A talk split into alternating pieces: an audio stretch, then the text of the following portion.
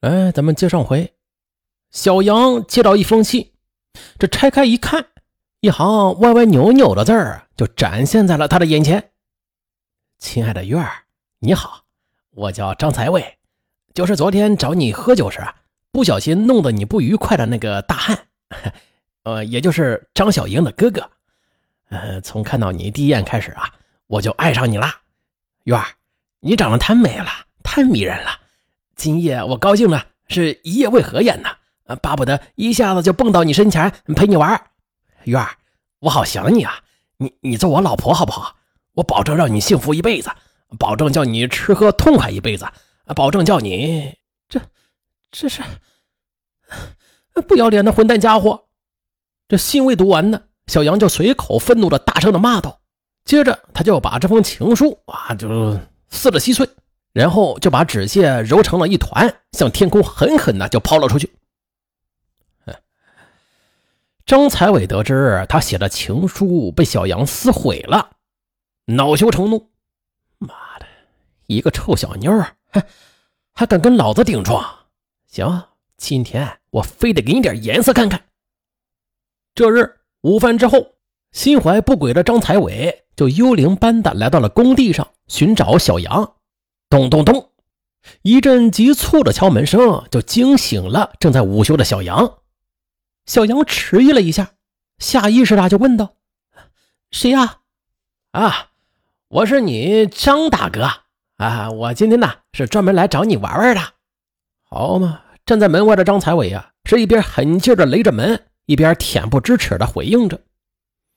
听说是张才伟这个狗东西来了，小杨猛然一惊。他迅速穿好衣服，又回想起了前天发生的事儿，他气儿不打一处来，一股热血直往脑门子上涌。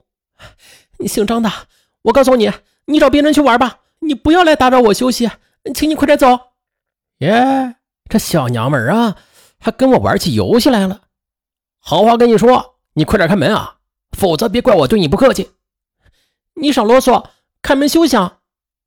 小杨也是斩钉截铁的道。可是。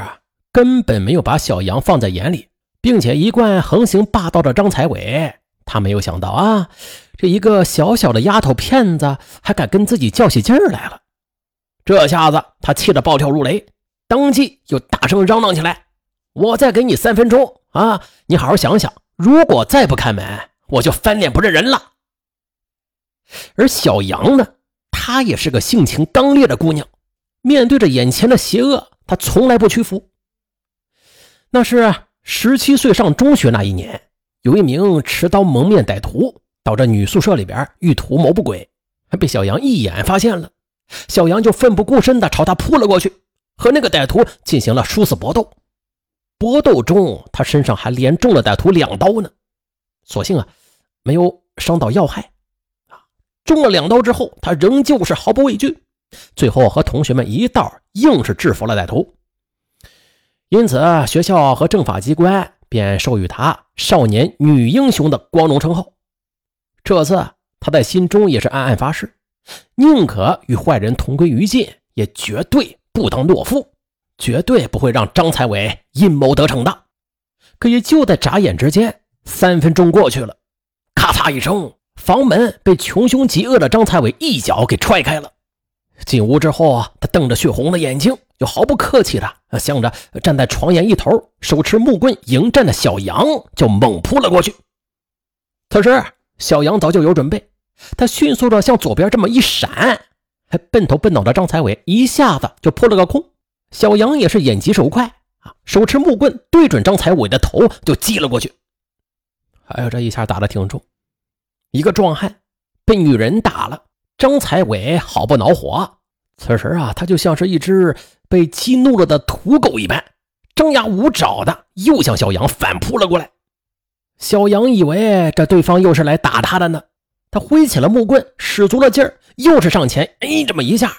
可不料这回张才伟他有所准备，身子这么一偏，小杨手中的木棍就恰巧落到了铁床边上，没有打中。这还不算，咔嚓一声，这棍子就应声的断成了两截。张才伟则露出了得意的狞笑：“这回你跑不了了，你还不老老实实的陪我玩玩？你放屁！只要我还有一口气，我就跟你拼到底！”小杨呢，也是毫不示弱的、响亮的回答道。和对方对峙而立。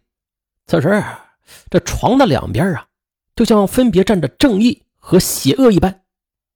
而邪恶的一边，他一心想抓住小杨的张才伟，突然嗖的一下子就窜到了床面上，把小杨就逼到了墙角，一把又抓住了小杨的头发，狠劲儿又这么一拽，一缕秀发就被扯了下来。你这混蛋！小杨呢，也是忍着剧痛和张才伟就厮打起来。不过，尽管小杨是顽强的拼搏着，但毕竟他不是一个凶悍的壮汉对手啊。此时，张才伟挟持着小杨，将其按倒在地上，欲行强奸。急中生智，他刚才啊只顾斗争了，一时忘记了呼喊的小杨。这时，一边奋力的反抗着，一边大声的呼喊：“救命啊！快来抓坏蛋呐！”这一招果然奏效。话音刚落呢，做贼心虚的张才伟就像触电似的跳了起来，没命般的逃之夭夭。张才伟逃跑之后。小杨心烦意乱地望着床上那凌乱不堪的被褥，又一眼瞟到了那静静躺在地上被折成了两截的木棒，不由得一股愤怒的泪水不知不觉的从脸上就流了下来。对，报案，不能便宜了这个坏蛋。这小杨首先是想到了使用法律的武器来了结此事，但是他转念一想，不行啊，自己是个未婚女子。这消息一旦传到男友那里，可能会引起他的误解的呀，对自己很不利。再者呀，此事一旦公开的话，还会引起乡邻们的种种议论的。正所谓人言可畏呀。最后，小杨决定暂不报案。可惜的是，小杨这种顾及面子的美好愿望，到了第二天又被残酷的事实啊给粉碎了。仅仅一念之差。带给他的将是心灵上难以愈合的伤痛。当天在犯事之后，狡猾的张才伟没有直接跑回家中，因为他害怕因为小杨报案而落入法网，他只好在野外趴了一宿，啊，以观察动静。当他确认小杨没有报警时，啊，不甘失败的张才伟胆子则更大了，他那颗狂躁不安的心正在策划着一场。新的罪恶阴谋。那是二月十三日上午，张才伟悄悄的来到他妹妹的男友王后义家，指使王后义找一辆四轮车和被子、绳子等，准备将小杨给抢走。哼，这法盲王后义也是二话没说就点头答应了。于是这天下午，色胆包天的张才伟带着王后义开着四轮车。就来找小杨算账，可是寻遍工地上每个角落也未找到小杨。四处打听，得知小杨请假到他表姐家去了。小丫头还敢躲着我？走，咱们找他去。小杨的表姐家离工地只有四五里路，全家是以务农为生。自从那天中午发生了那场战斗之后。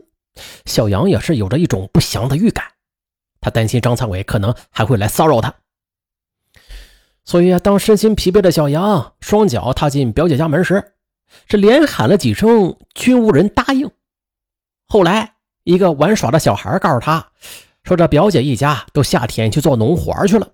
无奈，小杨转身把门给插上，三步并作两步的走到屋床前。身子往上这么一躺，不一会儿就呼呼的睡着了。咚咚咚，一阵接着一阵的敲门声，在夕阳快要下山的时候就雷响了。而刚刚进入梦乡的小杨呢，被这震天响的敲门声惊醒了。他一醒来还迷糊着呢，他以为这是表姐收工回家了，于是就不加思索的打开了门。可这小杨他怎么也没有想到。放进来的却是两头饿狼！你们你们想干什么？小杨被吓住了，不过他还是怒视着张才伟。张才伟呢，他没有吱声，脸上则泛着可怕的凶光。小杨刚想张口喊人，却被站在身后的帮凶王后羿就掐住了脖子，随即他的嘴里又被塞了一条毛巾。接着，张才伟拿来绳子，将小杨的四肢啊就给捆绑起来。两个人抬着小羊，迅速的朝着屋后的四轮车跑去。顷刻间，这小四轮喷着黑烟啊，便发疯似的逃走了。狡猾的张才伟没有把车子开回家，他叫王后义把车子停在了一个偏僻的地方，想等人们入睡之后再驶往目的地。深夜，心怀鬼胎的张才伟打发王后义去买些柴油。这时啊，车上只剩下了被捆得结结实实的小杨了。欲火中烧的张才伟呢，他一边压低嗓音淫笑着，一边伸出了魔爪，在小杨的身上乱摸着。随即，他就快速的解开了小杨的腰带。过了好大一会儿啊，王后羿也打柴油回来了。这两个家伙小声的嘀咕了一阵之后，刚满足过淫欲的张才伟就发话说。呃，咱们就朝着北庄那边开，先到我外公家住一夜。这路上如果遇到他人盘问，就说是走亲戚的。这后边的车厢里嘛，是我的老婆，夫妻俩怄气打架，送回娘家的。王后一点了点头，跳上驾驶座就发动了车子，而张才伟则跑到车厢里和被绑着的小杨睡到了一块四轮车在高低不平的乡间土路上是撒野似的飞跑着，而车厢里呢，丧失人性的张才伟再一次对小杨实施了奸污。动弹不得，不能说话，两眼含着泪花的小杨只有任着张才伟糟蹋蹂躏。发泄完兽欲的张才伟从小杨的身旁爬了起来，他在心底里就盘算着。这今夜到外公家先住一宿，明天一大早就把他带到南方打工去。等在外头有了我的孩子，这生米就已经煮成了熟饭了。这还愁日后不做我的老婆吗？想到这儿，张才伟得意的狞笑起来。只是张才伟没笑多久，这美梦尚未做完呢，就在乡间的公路上遇到了巡逻的警察。于是啊，就出现了咱们本案开头的那一幕。嗯，回看本案，受害者小杨，他很勇敢，但是他唯一做错的就是他在第一次受到张才伟非礼的时候没有去报警。虽然第一次张才伟没有得逞吧，但是如果这小杨报警了，即便是因为这张才伟第一次没有得逞吧，但是只要报警，警方就会介入，张才伟就会受到震慑。他呢，在很大程度上就不敢实施第二次犯罪了。可是小杨呢，为了名声，他什么事都没做，啊，还跑到表姐家想躲起来。小杨的这一举动，就让张才伟误以为他害怕他，啊，从而就是更加的肆无忌惮。我都这样对他了，他居然还不报警，于是就蹬鼻子上脸，实施了第二次犯罪。结果就是小杨最终还是被伤害了。啊，听完本案的大家应该知道了，日常生活中啊碰到类似于这样的事情，咱们不要胆怯啊，积极的去报警，做出一些相应的对策来。对那些人渣的纵容，那就是对自己的残忍。好了，本案就到这儿，我是尚文，咱们下期再见。